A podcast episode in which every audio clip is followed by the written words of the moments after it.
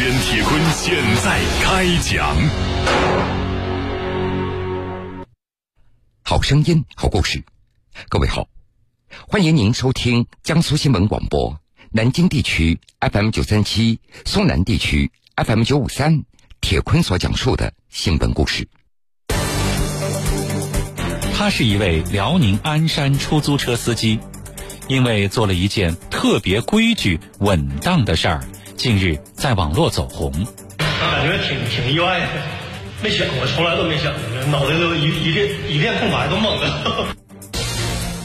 丁玲今年三十九岁，在鞍山开出租车已有五六年的时间。究竟是什么样的操作让他获得大家的点赞呢？一切要从他七月二十九日遇到的一位乘客说起。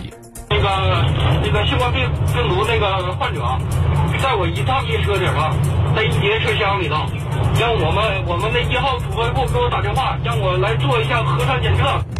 挣钱一定是是不重要的，就是我要是把那个病带给家里人，带给这个社会。你心里这道坎儿过不去。的哥上演教科书级操作，铁坤马上讲述。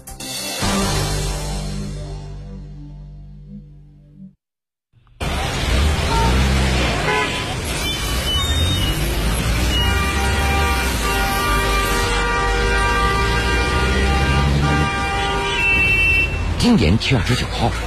辽宁鞍山出租车司机丁玲像平常一样，一大早就出来拉活了。上午九点十分左右，他将两个乘客送到鞍山市中心医院。对方前脚刚刚下车，后面就有一位男乘客紧跟着拉门坐进了车里。这位男乘客一上车就提醒丁师傅戴好口罩。丁玲刚开始也没有多想，还笑着跟对方打起了招呼。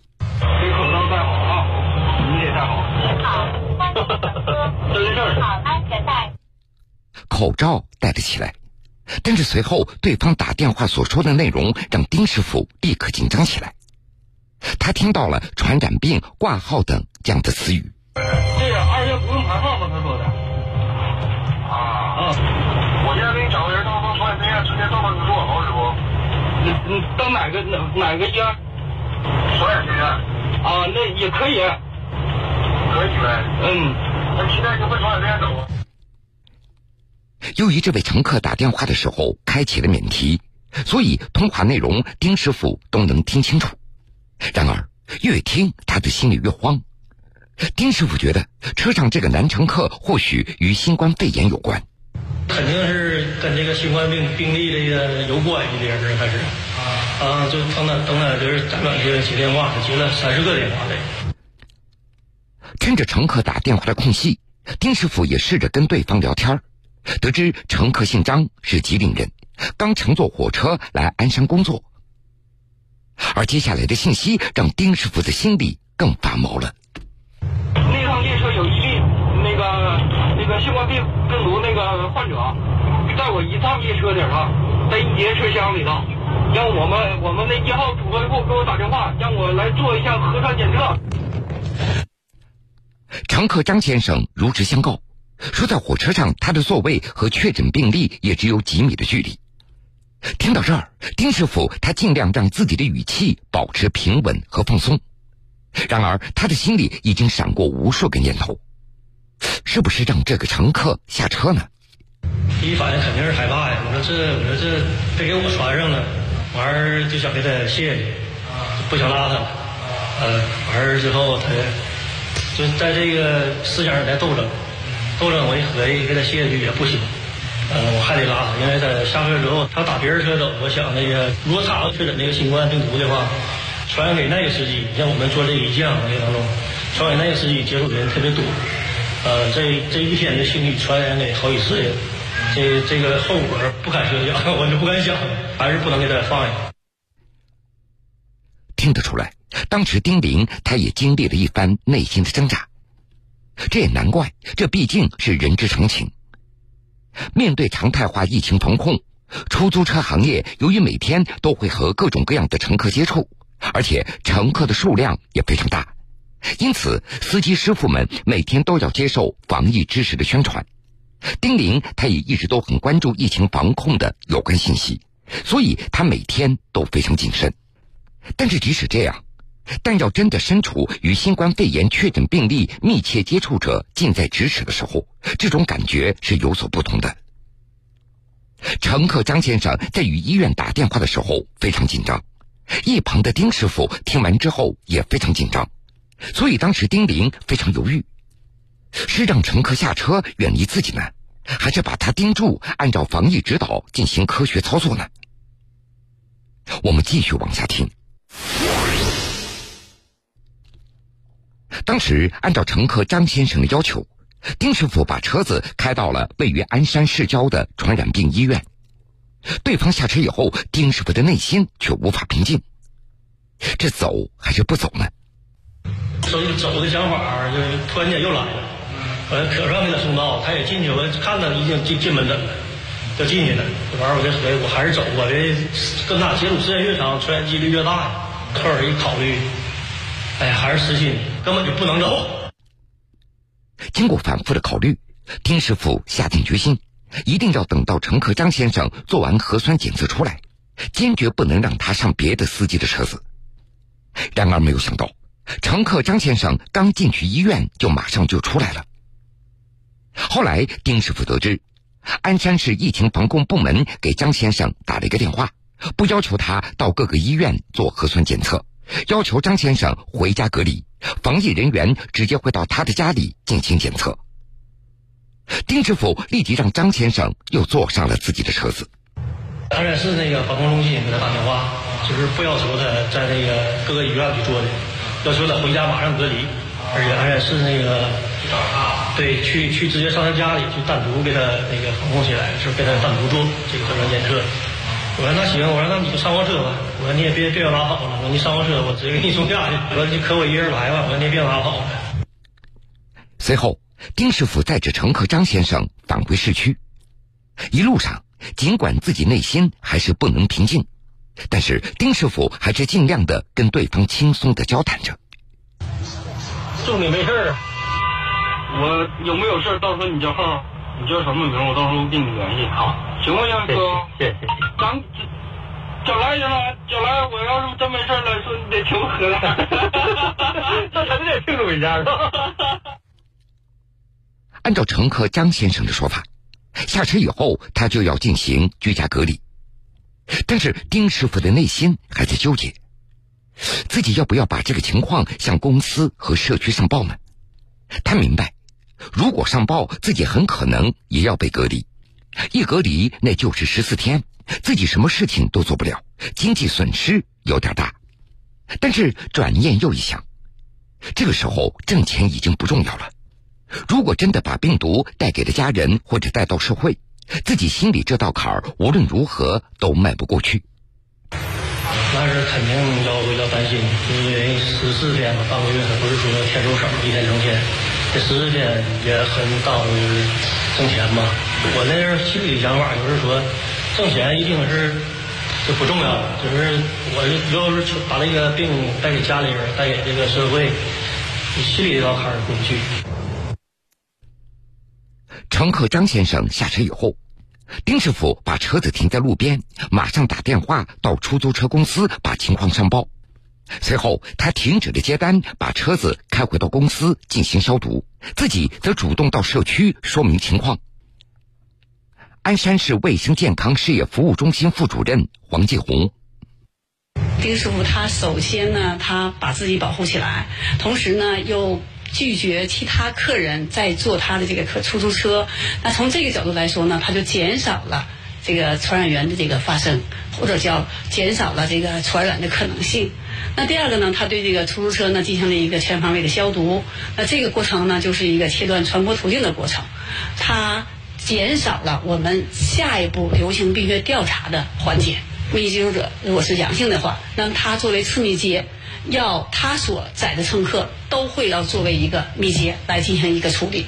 那他这个环节中已经控制住了，对我们流行病学调查溯源起到了很好的一个保护作用。之后，丁师傅在社区指定的隔离点接受隔离。他的这一波教科书级的操作也获得了出租车公司的赞赏和支持。那么，丁玲他获得了怎样的赞赏和支持呢？为了鼓励和肯定他的这一波操作，出租车协会出面承担了丁玲隔离期间的住宿和用餐等这些费用，而且丁师傅在隔离期间的出租车管理费也获得了减免。出租车协会这样的做法非常温暖，这是不让好心人办了好事还让自己吃亏的一个生动的体现。就在丁师傅隔离的第二天，又传来一个好消息：丁师傅和乘客张先生的核酸检测结果为阴性。这是大家最想得到的一个完美的结果。三十九岁的丁玲，他就是一个普普通通的出租车司机，也是一位普通的市民。他有着普通人都会有的害怕和担心，但是在这个故事当中，我们也能够感觉到。丁师傅也有着普通人也能够具备的勇气和担当。用东北话来说，他就是一位纯爷们儿。丁师傅的这一波操作被当地媒体报道以后，很快就在网络上被转发。他的真实感、冷静和理智，更是获得网友大量的点赞。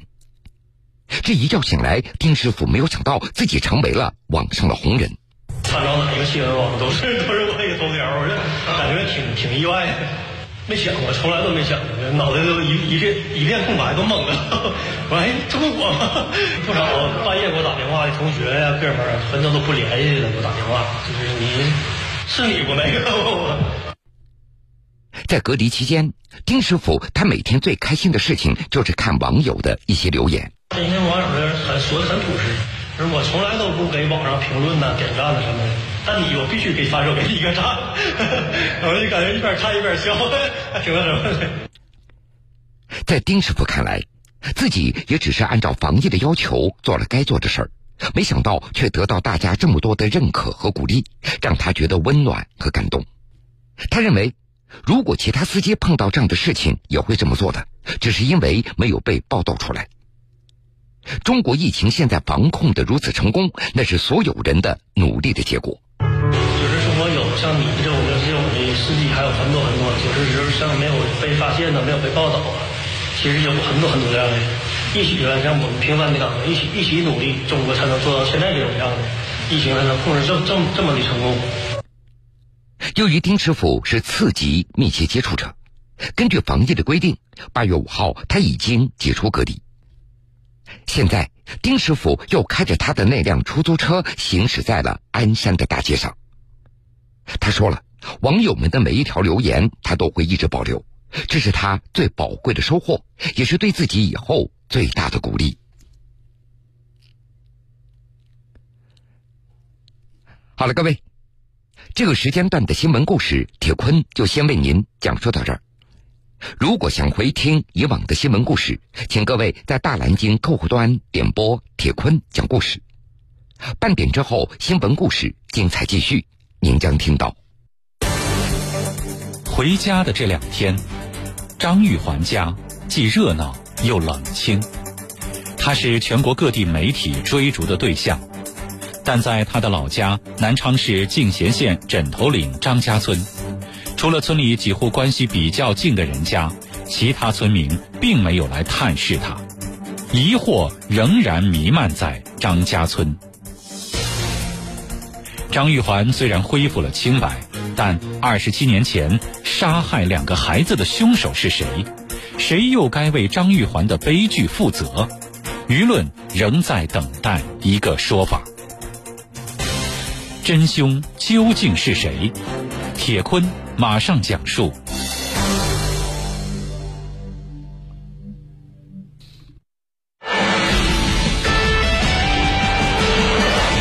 站在中心，放眼世界。